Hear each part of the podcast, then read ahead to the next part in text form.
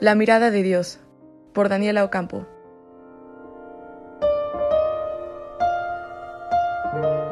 Cuando cometemos errores, cuando nos equivocamos, cuando vamos por el camino incorrecto, ¿cómo nos mira Dios? ¿Qué pasa si no cumplimos con las expectativas de cómo un buen cristiano debería ser y caemos en el camino? Hace unas semanas, el Papa dio un mensaje en la Jornada Mundial de la Juventud que cambió por completo la manera en que me veía a mí misma ante Dios.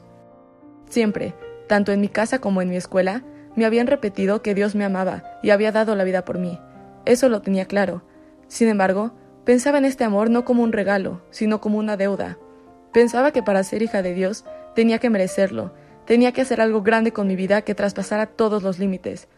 Pensaba que para ser santa debía de renunciar a mí misma y a mis planes, debía evitar a toda costa los errores y corregir mis acciones hasta que fueran perfectas. Pensaba que, al equivocarme en cualquier cosa, por pequeña que fuera, la mirada de Dios se volvería dura, decepcionada, triste y abatida. Me dejé guiar por el perfeccionismo muchas veces, creyendo que eso era lo que debía hacer y que Dios me seguiría amando si mis buenas acciones sobrepasaban mis errores. Siempre tuve en mente esta imagen idealizada de mí misma que buscaba alcanzar todos los días y que, por alguna razón, nunca lograba. Entonces, en este mar de exigencias y objetivos absurdos, escuché, por los mismos labios del Papa, una frase que lo cambió todo. Dios te ama por quien eres, no por quien quisieras ser. Fueron solo unos segundos, fue solo un instante en medio de la multitud, pero esas palabras, tan sencillas como son, lo cambiaron todo para mí, porque, de repente, ya no tenía que buscar esa perfección tan imposible que había puesto en mí misma.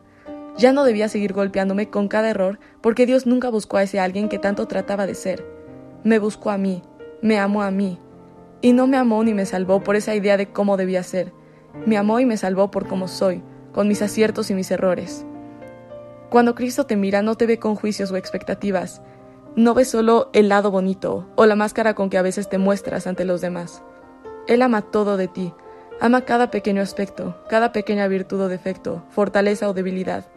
Te ve como una obra de arte que debería ser mostrada en todos los museos del mundo, te ve como una perla del fondo del mar, única e irrepetible, perfecta, a su manera. No te compara con otros, no te deja de amar por equivocarte, no quiere que renuncies a ti misma para estar con él. Al contrario, te hizo por como eres por algo, te quiere así tal cual, sin necesidad de máscaras que fingen que estás bien cuando no lo estás, sin mentiras que cubran esas lágrimas que a veces quieres derramar. Dios te ama en todos tus humores, en todas tus situaciones, en todas tus equivocaciones dio su vida por ti, y con eso me refiero a todo tú, eso que ves en el espejo y que a veces no te das cuenta de que es increíble.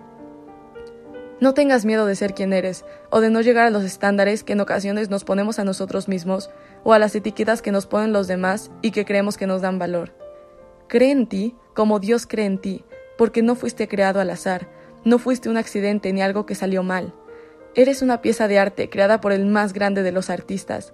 Cada cabello tuyo está contado, cada cualidad tuya fue pensada y diseñada. Por solo un segundo, mírate al espejo como Dios te ve. Por un instante, dirige tu mirada hacia Él y verás cómo te ama por como eres, no por como quisieras ser, y que esto nunca va a cambiar.